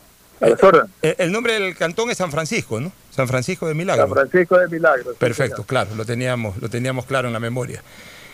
Eh, a ver, varias cosas, hay dos temas. Realmente íbamos a hablar al comienzo de, de- de esta cuestión de los termómetros que, que ha estado surgiendo eh, como noticia en los últimos días. Pero este, a última hora ha salido esta novedad de que Paco Azán ha decidido eh, alguna situación en particular que no está muy clara sobre el tema de la destitución del prefecto de la provincia del Guayas, Carlos Luis Morales. Quisiera que nos expliques de qué se trata esto. La verdad es que yo tampoco lo sé. Me enteré a las 7 de la mañana que me pasaron este, una captura de, un de un del, de una información de la posta, creo. Eh, no, no, no, no, no tiene razón de ser. O sea, no conozco de dónde sacaron esa información. La posta dice exactamente, Paco, lo siguiente. El alcalde de Milagro, entre, entre paréntesis PSC, acoge la lógica del prefecto del Guayas y asegura que no puede fiscalizar al prefecto tras haber firmado por su remoción. Entonces ponen una foto tuya cuando eras asambleísta, se ve que es una foto de la asamblea, y señala eh, en generador de caracteres Paco Azán torea al, al PSC y se excusa de decidir la destitución de Carlos Luis Morales. ¿Es esta la posición de Paco Azán o cuál es? No, la posición mía es firme, siempre lo ha sido. Soy miembro de la comisión de mesa. Eh, acabo de recibir eh, la notificación. Estoy mandando una comunicación solicitándole a la viceprefecta que convoque a sesión eh, de la comisión de mesa casualmente. Ahí habrá que, el consejo tendrá que elegir a quien reemplace al prefecto porque él, de acuerdo al COTAXI, no puede, no puede, debe o no puede participar en, en la calificación de la, del pedido. Así que realmente no conozco de dónde salió o do- de dónde salió esa información para que eh, se diga, se haga ese comentario. O, o sea que, en, en resumidas cuentas, Paco Azán sí va a formar parte de la comisión de mesa y mantiene su posición aquella firmada a favor de la destitución del prefecto. Sí, porque la ley no me prohíbe, ¿no? Es específica es en el caso del prefecto porque él es el presidente nato de la de la comisión y en este caso, como es eh, él, eh, hacia él es el pedido, él no puede participar. Pero la ley no dice ni el COTAR no dice nada de los miembros de los otros miembros de la comisión.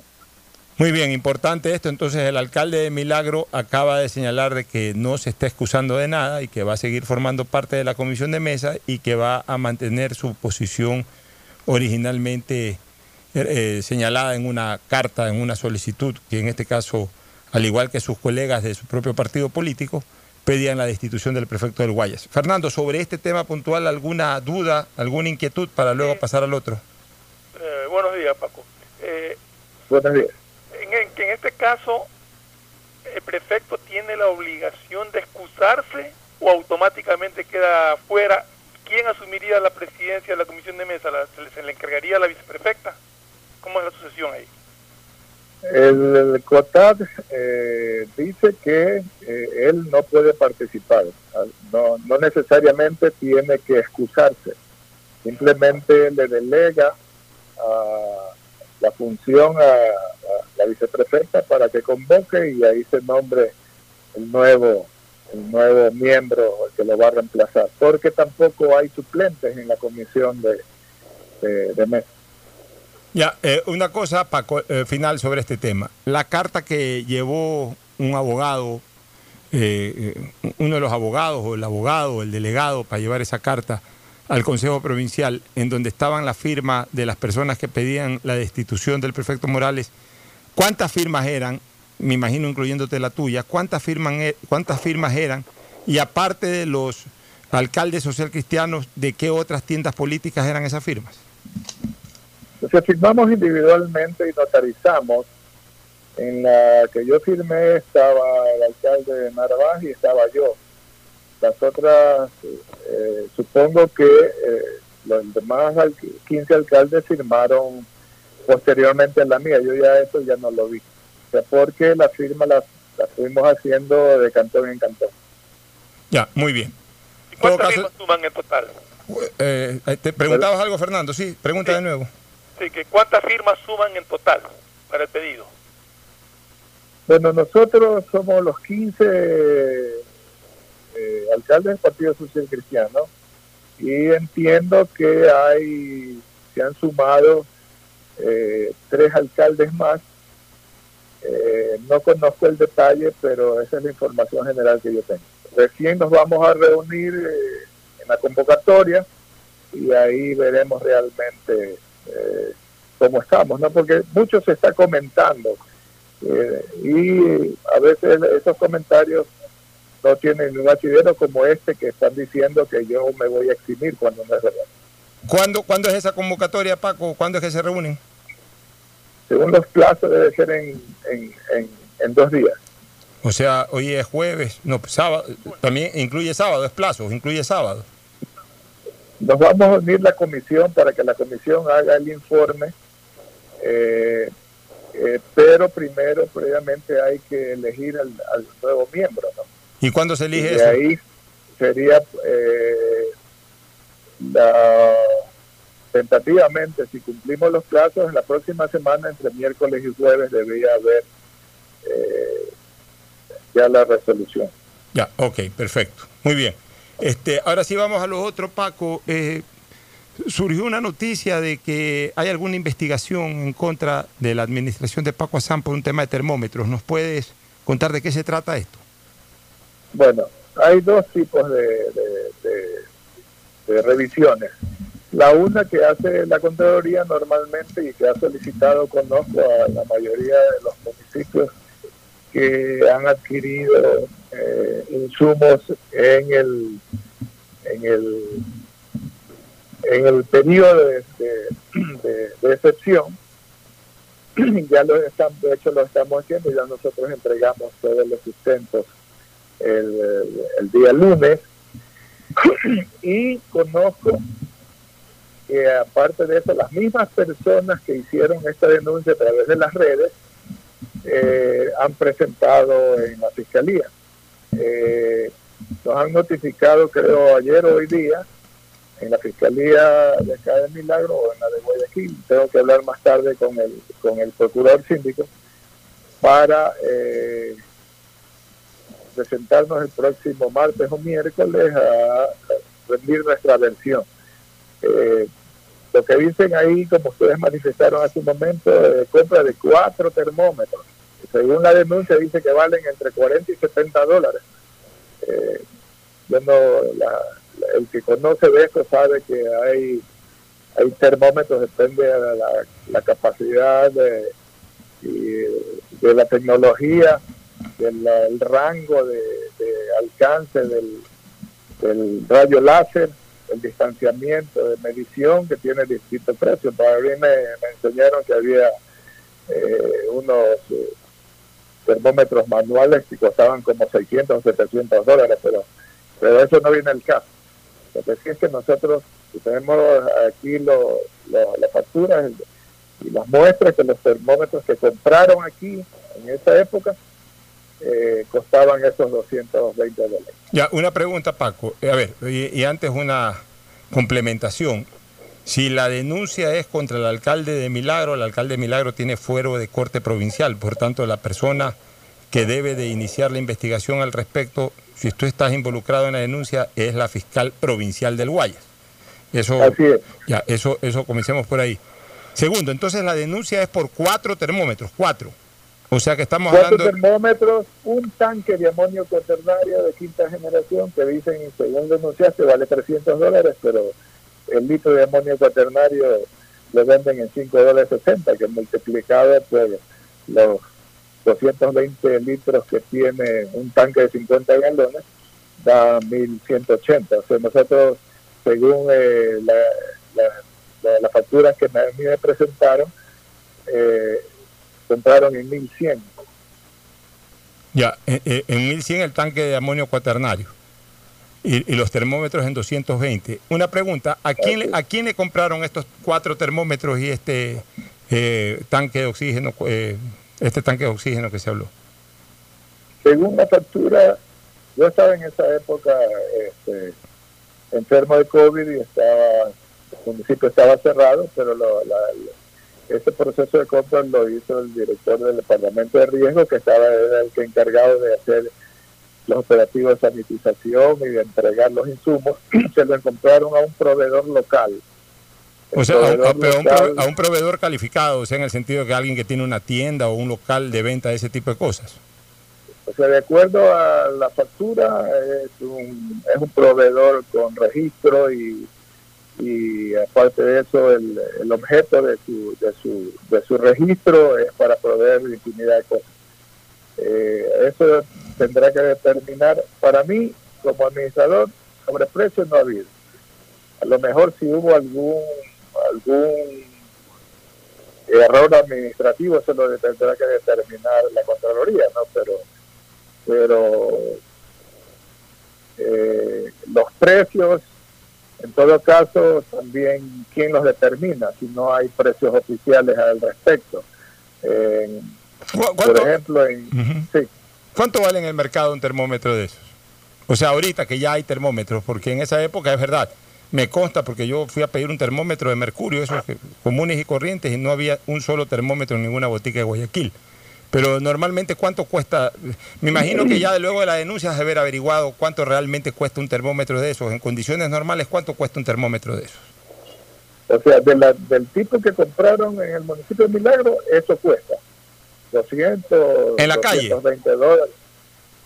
Del tipo que se compró, sí. Ya, entonces, Pero ustedes, eh, perdona la, la- la interrupción, ustedes tienen, me imagino el, el director administrativo, el que ejecuta la compra, debe de tener pro forma de por lo menos dos o tres proveedores más que estén Supongo que sí.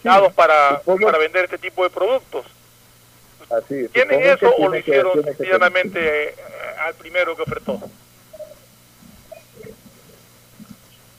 Supongo que siempre debe haber otras formas, ¿no? Aparte de eso, eh, cuando se compran a través del portal, se escoge entre los que entre los que ofertan en el portal.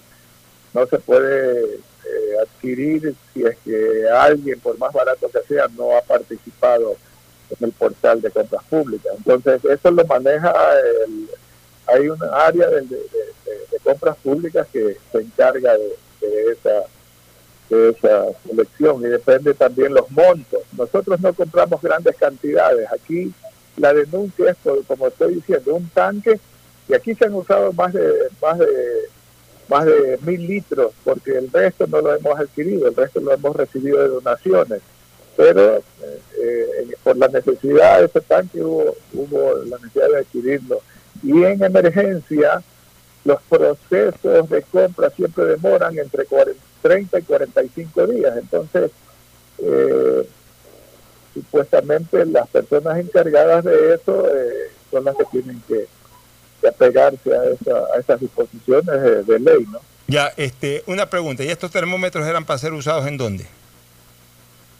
Eh, en la administración municipal, por ejemplo, ahorita se usa ese termómetro para registrar eh, la posibilidad de temperatura de fiebre de todos los que ingresan al municipio en la mañana, tanto tanto funcionarios como este, la ciudadanía que ya está accediendo en forma controlada. También en el área de, las personas que están en primera línea durante el COVID, por ejemplo, en los que recogen los, la- los desechos de basura, las personas que lo- la- los grupos de mantenimiento, cuadrillas de mantenimiento de, de agua o de vías. Entonces, eh, para eso se, se usaban esos termómetros y se siguen usando. Sí, bueno, suena, sinceramente, suena un poco ridícula la denuncia, ¿no? Cuatro termómetros y un tanque, o sea, no. Eh, eh, eh, es claramente, es claramente lógico de que se, la- se- se- se los necesitaba para, para tres o cuatro lugares y el tanque para dar algún tipo de asistencia. O sea, no es que se han comprado millares de termómetros, ni de centenares de termómetros, ni, ni centenares de tanques. De- desde el punto de vista del uso es absolutamente lógico y desde el punto de vista del precio, si es que ustedes pueden justificar que eso más o menos vale 20 dólares más, 20 dólares menos en tiempos de pandemia, no me parece nada, nada pecaminoso. Pero bueno, en todo caso, pues, si tienen la razón ustedes, pues con documentos afronten la situación en la fiscalía y, y no deberían de tener ningún problema, Paco. Nosotros ya inclusive ya mandamos la información a la Fiscalía General eh, de la misma eh, documentación y los procesos de, que, que pidió la Contraloría que nos estaba revisando, se los hemos mandado la Fiscalía General, pero no tenemos nada que ocultar, ¿no? En todo caso, eh, decía yo, esta es la misma denuncia que hicieron eh, hace dos meses, cuando a raíz de que se adquirió eso- esos insumos, y que alguien está atrás de eso porque se han encargado de hasta contratar troles para que lo distribuyan a nivel eh, masivo. Entonces, eh, creo que es parte de la política, ¿no? Y nosotros estamos tranquilos porque estamos en capacidad de mostrar lo contrario. Bueno, muchas gracias Paco, gracias por eh, el espacio que nos has ofrecido de, de poder explicar dos temas importantes. El primero, el relacionado con, con, eh, tu actuación en el tema de, del análisis sobre la potencial destitución o no del prefecto del Guayas, que ha quedado aclarado, no ha cambiado en nada la película. Y segundo, este tema de los, term- de los termómetros. Gracias Paco. Ya cerró, ¿no? Bueno, Fernando, eh, Mm, yo no tengo por qué pronunciarme ni a favor ni en contra de nadie, pero realmente sonaría absurda esta denuncia por cuatro termómetros y un tanque de oxígeno. Habría que, habría que averiguar cuánto valen de verdad. Te voy a hacer un comentario. Los termómetros hay de todo precio. Hay los termómetros, los que tú decías de mercurio, que cuestan creo que 10, 12 dólares. No me acuerdo exactamente cuánto vale un termómetro normal que es que usas en domicilio. Claro. Yo vi unos termómetros que me llamaron la atención y llamé a la persona, que es conocida mía, a preguntarle que en cuánto estaban vendiendo esos termómetros, que eran ya más tipo pistola, esos así. Claro, lo- eh, los que usan para cuando uno entra a ya. cualquier sitio. Que me llamó la atención porque era este era como algo fijo en la pared que tú pasabas y valían me dijo que creo que 300 o 320 dólares o sea hay de todo tipo de precios dependiendo del termómetro que compres Y dependiendo de la demanda, obviamente. Dependiendo también de la demanda, en la época de la pandemia, de en la época, no del producto en la época de la pandemia no había termómetros, ni, ni siquiera los de mercurio, los de casa. por eso le preguntaba que si tenían pues O sea, mira, a mí lo que me parece, proformas para saber exactamente que ofertaban el mismo producto y que todos coinciden en el precio a mí lo que me parece es una cosa, Fernando. O sea, por la cantidad, es, es absolutamente lógico que hayan necesitado cuatro termómetros todo un municipio. Pues no, o sea, uno en la puerta de entrada, otro ya lo explicó para los que van a hacer limpieza. O sea, no es que han comprado mil termómetros ni dos mil termómetros, cuatro termómetros. hablando y- de que de dos mil tres mil dólares en total ni dos mil dólares aproximadamente. más o menos Ya, si es que más o menos va, si se evidencia de que no hay un sobreprecio, que habría que demostrar eso, que no hay un sobreprecio. Por lo que tú dices, más o menos, es, es- es- está dentro de los valores eh, tolerables, hablemos así. dentro de- de- del- dependiendo del tipo de... Eh, dependiendo, claro, eso tendrá que demostrarlo, obviamente, en este caso el municipio de Milagro. Uno. En cuanto a cantidad, definitivamente creo que han comprado lo mínimo indispensable, por tanto ahí, ahí no hay nada absolutamente que discutir. Yo también voy a decir una cosa, Fernando, porque así tampoco se puede administrar una ciudad, ni tampoco se puede administrar la cosa pública. Si es que demuestra Paco Azán de que en esos cuatro termómetros ha pagado lo correcto y en el tanque de oxígeno ese ha pagado lo correcto, debe de comenzar a operar también eh, el- la, la norma que determina que a las, acusaciones maliciosas y temerarias tienen que revertirse. Completamente de acuerdo Sí, pues, o sea, tampoco puede, porque entonces, ¿sabes qué? Entonces así ya no se puede hacer cosa pública. Así ya no se puede administrar cosas. O sea, cualquier no nada. enemigo es capaz ahora de denunciar cualquier cosa y mandar a la fiscalía cualquier cosa y tiene que andar correteando de alguna u otra forma el, el administrador. Evidentemente cuando, cuan- cuando es una investigación seria, cuando es una denuncia seria en donde se demuestra que verdaderamente hay la posibilidad de, de- de- de- de una acción de peculado, una cosa de esas, por supuesto, todo el rigor de la ley.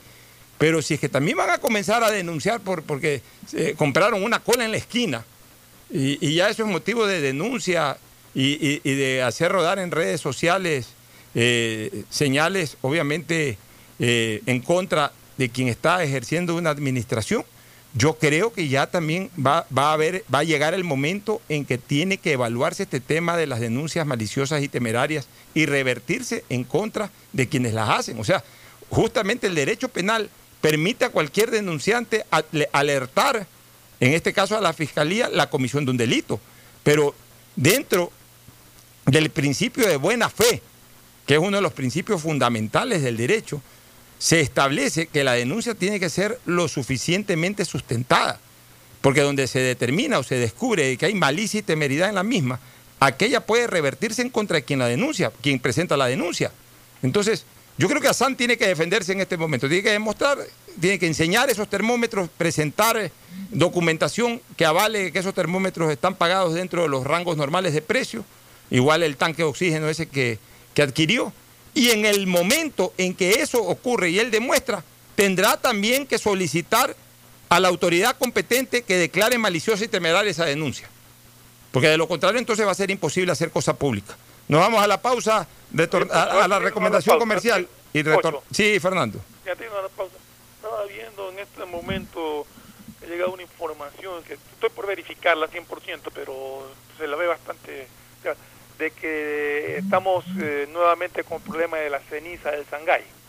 Ah, eh, desde ayer está que cae la, la población que tengan cuidado, cerrar ventanas por lo pronto hasta hasta que pase este, esta ceniza que nos llega hasta acá desde Sangay. Así es, y, yo creo que buena parte de esa llovizna eh, permanente que hubo ayer frío. Y, en algo, en algo se eh, fue provocada por la ceniza del Sangay. ayer todo el día cayó una, eh, lo que llamamos nosotros garúo, todo el día hubo una lluvia muy ligera pero fastidiosa, porque todo el día, todo el día estuvo cayendo agua, una temperatura bastante por debajo de lo normal, eh, el día totalmente oscuro y sobre todo hubo ceniza. Los carros nuevamente ayer eh, estaban llenos de ceniza. Nos vamos a la pausa, a la recomendación comercial, regresamos. Auspician este programa. Aceites y lubricantes Gulf, el aceite de mayor tecnología en el mercado. Acaricia el motor de tu vehículo para que funcione como un verdadero Fórmula 1 con aceites y lubricantes Gulf el gobierno de todos y la Corporación Financiera Nacional continúan trabajando por el desarrollo de nuestro país. Si ya tienes un crédito con la CFN, puedes diferir tu pago con una ampliación de plazo y los pymes podrán extender el diferimiento hasta el mes de agosto. Ingresa a www.cfn.fin.es. CFN, el desarrollo es ahora. ¿Quieres estudiar, tener flexibilidad horaria y escoger tu futuro? En la Universidad Católica Santiago de Guayaquil trabajamos para el progreso en educación, ofreciendo cada día la mejor calidad y para ello estamos a un clic de distancia. Escoge la carrera de tu vocación. Puede ser marketing, administración de empresas, emprendimiento e innovación social, turismo, contabilidad y auditoría, trabajo social y también derecho. Consulta en nuestra página web mayor información y esquemas de admisión. Universidad Católica Santiago de Guayaquil formando siempre líderes. Llegó el momento de volver a abrir las puertas de tu negocio con el crédito Reactívate Ecuador impulsado por el gobierno nacional al 5% de interés a 36 meses y los primeros 6 meses son de gracia. Solicítalo hoy en el Banco del Pacífico, el Banco Banco del Ecuador. Ahora vas a poder disfrutar del doble de gigas para que puedas navegar el doble en tus redes tu trabajo y tus estudios y también compartir el doble con tu familia y amigos. Activa el nuevo paquete prepago de 2 gigas que viene con más llamadas ilimitadas a 5 números claro, 100 minutos a otras operadoras y gigas gratis para llamar y videollamar por WhatsApp y Facebook Messenger. Todo solo por 5 dólares. Conéctate más sin pagar más. Estamos en la hora del pocho. Bueno, segmento deportivo, Mauricio. ¿Qué tal? ¿Cómo están? Buen día con todos. Ayer, proclamado campeón el Napoli en, la Copa de Italia, se fue a los penales luego de 90 minutos. Eh, una gran actuación de un arquero eterno, como se lo llamaba, como le decían ayer a Buffon, Buffon eterno, porque fue uno de los una de las principales figuras que causó que la Juventus no caiga en los 90 minutos, porque el Napoli fue muy superior y incluso se proclamó campeón en los penales ganando 4 a 2, eh, dos, penales atajados por el arquero del Napoli, lo falló Dybala y Danilo, el brasileño. Hoy también este, le cuento que se dio a conocer eh, una lista de, de convocados para lo que sería el partido de mañana del Barça frente al Sevilla. Y llegó la primera convocatoria del ecuatoriano Quique Sabeiro. Entró a la nómina de convocados el día de hoy. ¿De convocados de qué? Para el partido de mañana eh, del Barcelona frente al Sevilla. Pero ya entre los 18, 19 que ahora están entre la cancha y la banca. Exactamente, sí. Puede tener la este Kiko oportunidad con Sabeiro, esto de pero la gente se emociona cambios. aquí con el famoso Kiko Sabeiro, pero hay que ver si Kiko Sabeiro quiere jugar por Ecuador. Eh, Él en el Ha fondo, tenido- él, él es español. Claro, pero ha tenido... ¿Él dónde nació? En España, pero ha tenido este... Ha tenido... Eh, De él se habla, de él se habla sobre tres nacionalidades. Se sí. habla de que puede, por, por, por, por, parte de madre. por tema sanguíneo, eh, la madre creo que es ecuatoriana, ¿no? Sí. Po- podría, digamos que hay que ver si es que tiene nacionalidad ecuatoriana o debería de solicitar la nacionalidad ecuatoriana. Son dos cosas distintas. Tener la nacionalidad ecuatoriana es que apenas nació lo inscribieron. En el, Él es en nacionalidad ecuatoriana, sale, lo, lo estoy buscando en Transfer Market. O sea, nació en Ecuador. Nacionalidad ecuatoriana, exactamente. o sea, si nació en Ecuador, ahí sí ya es ecuatoriano. porque fue registrado, su nacimiento en Ecuador es ecuatoriano de nacimiento. Sí. Ya, pero obviamente debe estar registrado también como español. Exactamente, Ya. tiene las dos nacionalidades. Y, y no sé por qué escuché algo de que había otra nacionalidad ahí que también podría optar él. No, no, no, no, no recuerdo exactamente. Pero bueno, pero primero veámoslo jugar. pues. Claro, es lo que incluso habló Ya que ya lo quieren poner de titular de la No, selección no, sin ni siquiera haberlo visto jugar. Incluso Solamente Célico porque está en el Barcelona de España. Recomendó que él debería eh, tomar otras opciones para que tenga más continuidad, porque él cree que en el Barcelona, por las figuras que hay, no, quizás no le den oportunidades, pero llegó su primera convocatoria. Ahora hay que ver si mañana, que es un partido duro para el Barcelona frente a uno de los principales que ya me parece que el Sevilla ya está en, en Champions, pero que pelean los puestos. Eh, el Barça que está peleando el título de liga con el Madrid al acecho, que a propósito hoy juega el Madrid también frente al Valencia, pero sería una oportunidad para Sabeiro en caso de que se dé la de, de que se dé y entre como alternante con esto de los cinco cambios. Fernando, ¿alguna, eh, ¿algún pronunciamiento, algún criterio tuyo al- eh, sobre el tema? Eh, primero quería corregir, digamos, algo que dijo Mauricio por error, que, que el arquero del Napoli atajó dos penales, no, atajó uno, el otro lo mandó Ah, Danilo, sí, fuera. Danilo lo tiró por encima del tres años. Eh, lo de Bufón, 42 años y parecía quinceañero tapando ayer, qué bárbaro. por Dios. Y en cuanto a lo de Sabeiro, lo he visto poquito, en videos muy cortos de, de ciertas jugadas de los entrenamientos de la plantilla de Barça y se lo ve con condiciones, se lo ve un, un jugador muy que puede dar mucho, pero ya hay que verlo en partidos oficiales más tiempo, no solamente un par de jugadas, sino ya verlo en el trayecto de un partido, que es lo que puede rendir. Oye, Bu- Buffon, eh, a ver, Buffon puede ser en cualquier momento convocado nuevamente a la selección italiana. Buffon tiene un gran reto, tiene dos grandes, no, un gran reto nomás, ganar la Copa de Europa, porque él ya fue Creo que campeón. Buffon sigue en el fútbol solamente por ganar la Champions. Ya, él, él ya él ya fue campeón del mundo en el Campeón año de todo, 2006. campeón de ya. todo. Le falta la Champions. Ya, Entonces, pero, yo creo que pero- en el fútbol por eso y creo que regresó a la Juventus para tratar de ganar la Champions. ya, pero falta otra cosa, pues que le falta otra cosa a Buffon y con eso ahí sí ya marcaría historia absoluta. Si Buffon es convocado al Mundial de, Core- de Qatar 2022, se aunque, tap- aunque vaya solo a la banca, más aún aunque tape un solo minuto de juego, Buffon se convertiría en el único jugador de la historia del fútbol en jugar seis mundiales. Superaría el, el récord que hoy tiene él mismo con Carvajal, y con Lothar Matthews. Y que va a ser igualado, va a ser igualado en este mundial por Messi y por Cristiano Ronaldo. Pero mira tú, ah, que hay dos arqueros en esta lista, ¿no? ¿Quiénes? Dos arqueros, Carvajal y Buffon. Claro, Carvajal y Buffon, pero si Buffon llega a jugar el mundial del 2022, pasaría Ah, no, a ser el único jugador único. con seis mundiales. Y mire, otro tema interesante es que ayer eh, se eh, jugaron, bueno, estuvieron en cancha dos, uno como director técnico Gatuso, que fue también campeón del mundo con Buffon y Buffon en el arco titular. Gatuso quedó campeón, es el técnico del Nápoles, Fíjate tú. con 42 años ambos. Vamos a una pausa, retornamos.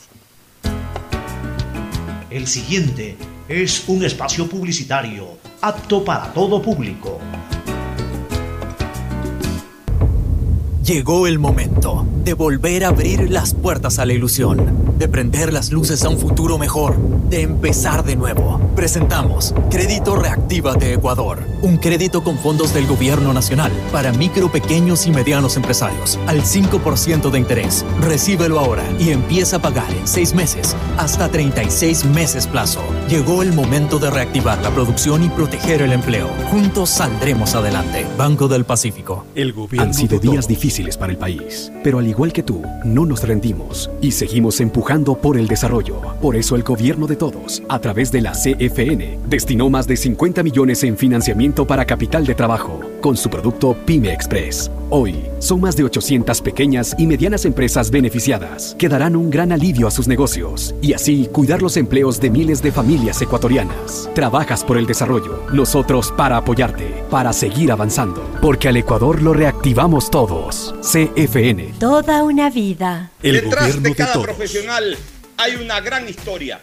Aprende, experimenta y crea la tuya. Estudia a distancia en la Universidad Católica Santiago de Guayaquil Contamos con las carreras de marketing, administración de empresa, emprendimiento e innovación social, turismo, contabilidad y auditoría, trabajo social y derecho. Sistema de educación a distancia de la Universidad Católica Santiago de Guayaquil, formando líderes siempre. Algo cambió y se siente. De a poco nos vamos reactivando, a pasos cortos pero seguros, sintiendo que podemos volver a una nueva realidad para recibirte con la misma calidez de siempre. El Aeropuerto Internacional José Joaquín de Olmedo abre nuevamente las puertas de Guayaquil, reiniciando las operaciones de los vuelos comerciales con 30% de sus frecuencias habituales y cumpliendo un estricto protocolo de bioseguridad aprobado por el COE Nacional, Autoridad Aeroportuaria, en coordinación con la Alcaldía. Te recuerdan que a Guayaquil la levantamos juntos. Para que todos en tu familia estén conectados al mismo tiempo y puedan navegar en redes, jugar en línea, trabajar y ver películas, contrata Internet Claro de 25 megabytes para tu casa que incluye licencia Microsoft Office 365 por 25 dólares más impuestos. Además te apoyamos con el segundo mes de Internet y si lo necesitas te ayudamos a financiar tu computadora con Claro. Todo se conecta.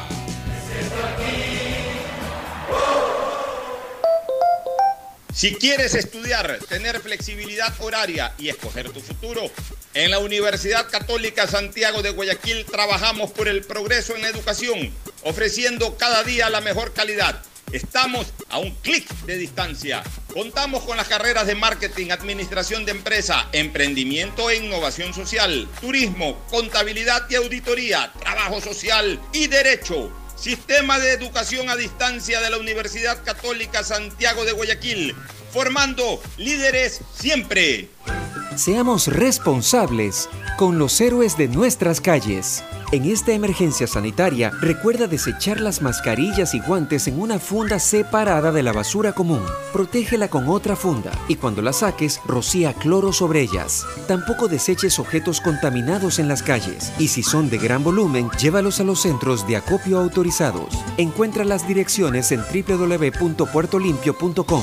Puerto Limpio, juntos por Guayaquil. Han sido días difíciles para el país, pero al igual que tú, no nos rendimos y seguimos empujando por el desarrollo. Por eso el gobierno de todos, a través de la CFN, destinó más de 50 millones en financiamiento para capital de trabajo con su producto Pyme Express. Hoy, son más de 800 pequeñas y medianas empresas beneficiadas que darán un gran alivio a sus negocios y así cuidar los empleos de miles de familias ecuatorianas. Trabajas por el desarrollo, nosotros para apoyarte, para seguir avanzando, porque al Ecuador lo reactivamos todos. CFN. Toda una vida. El gobierno de todos. Llegó el momento de volver a abrir las puertas a la ilusión, de prender las luces a un futuro mejor, de empezar de nuevo. Presentamos Crédito Reactiva de Ecuador, un crédito con fondos del gobierno nacional para micro, pequeños y medianos empresarios, al 5% de interés. Recíbelo ahora y empieza a pagar en 6 meses, hasta 36 meses plazo. Llegó el momento de reactivar la producción y proteger el empleo. Juntos saldremos adelante. Banco del Pacífico. El gobierno de todos. Hay sonidos que es mejor nunca tener que escuchar. Porque cada motor es diferente. Desde hace 104 años, años. Lubricantes Gulf. Mantiene la más alta tecnología y calidad en línea de aceites para motores a diésel y gasolina. Está hecho con una fórmula especial para dar excelente protección a todo tipo de motores, evitando el desgaste prematuro de pistones, anillos y árbol de levas, ayudando a mantener limpio el motor y libre de depósitos que se forman por las altas o bajas temperaturas. Dele a su motor lo que se merece. Lubricantes Gulf, la más alta tecnología en lubricación. 104 años preservando la vida de su motor. Lubricantes Gulf. Gulf es más lubricante.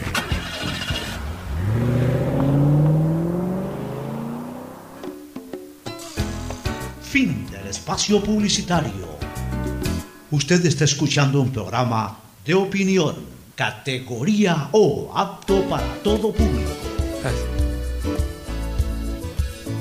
La última parte, últimas novedades también de los equipos de Guayaquil, Bueno, Mauricio. Ya confirmado algunos movimientos que se han hecho. eh, durante la semana estuvimos hablando de esta posible canje que iba a ser el Independiente con Aucas. Ya se confirmó lo de Exxon Montaño oficialmente en las redes de- del equipo del Valle. Eh, lo confirmó Exxon Montaño como su nuevo jugador y seguramente en pocas pocas horas o minutos eh, lo hará el, el Aucas con Alejandro Cabezas. Esta sería. Y ayer, ayer que también al finalizar el programa hablá- hablábamos de, de Aníbal Leguizamón, firmó por las siguientes cuatro temporadas. Hasta el año 2024 estará Aníbal Se Leguizamón. lo ve en una foto ahí al presidente del MLE con, con, un- con una mascarilla De con los colores azul y, azul y plomo y, y también al jugador Leguizamón. Así es. Una manera interesante de evidenciar la firma del contrato, ¿no? En la camiseta la firma de los dos. Y ponen ahí con una camiseta, mejor dicho, tenía el número 2024. Claro, hasta el- Que se supone que es el tiempo por el cual se va a desarrollar este, este contrato hasta esa temporada. ¿Alguna Creo otra cosa? La Ah, va a estar muy contenta con. eh, con él. ¿Están contentos con Leguizamón ustedes? Buen jugador. Todavía le falta más, ¿no? Terminó un cierre de temporada Eh, eh, y en rela- inició bien. Ya, en relación a Vega, ¿cómo lo ves, Fernando, tú? Mira, yo diría que tienen un nivel parecido, pero a mí me gusta mucho la tranquilidad que tiene Leguizamón. Por experiencia más, es ujú, un jugador más muy experimentado. Ya, ¿En Barcelona alguna novedad, Mauricio? En Barcelona siguen trabajando eh, en la parte de defini- en definición. Estuvo trabajando el día de hoy Barcelona, eh, trabajando con centros y remates al arco. A Burray se lo ve eh, con total normalidad, sin usar mascarilla. Me parece que eso será hasta que haya. ¿Se, con- eh, se conoció algo de lo que resolvió ayer Confederación Sudamericana, No, ese no se famoso Zoom? puede dar declaraciones de nada. Ahí salió que no pueden emitir comentarios a, a- a la prensa. ¿Y cuándo va a ser la reunión para 22 rediseñar el campeonato? junio, el 22 de junio, o sea, la próxima, el lunes. Exactamente, sí. El lunes, ¿no? Así es. Vamos a esperar con ansias esa reunión entre dirigentes. Gracias por su sintonía. Este programa fue auspiciado por Aceites y Lubricantes Gulf, el aceite de mayor tecnología en el mercado. CFN continúa trabajando por el desarrollo de nuestro país. El desarrollo es ahora. Con Claro, conéctate más y sin pagar más. Vas a tener el doble de gigas para que puedas navegar el doble en tus redes, tu trabajo y tus estudios. Universidad Católica Santiago de Guayaquil y su plan de educación a distancia, formando siempre líderes. Banco del Pacífico, el Banco Banco, con su línea de crédito Reactívate Ecuador al 5% de interés a tres años y con los primeros seis meses de gracia. Este fue un espacio contratado. Radio Atalaya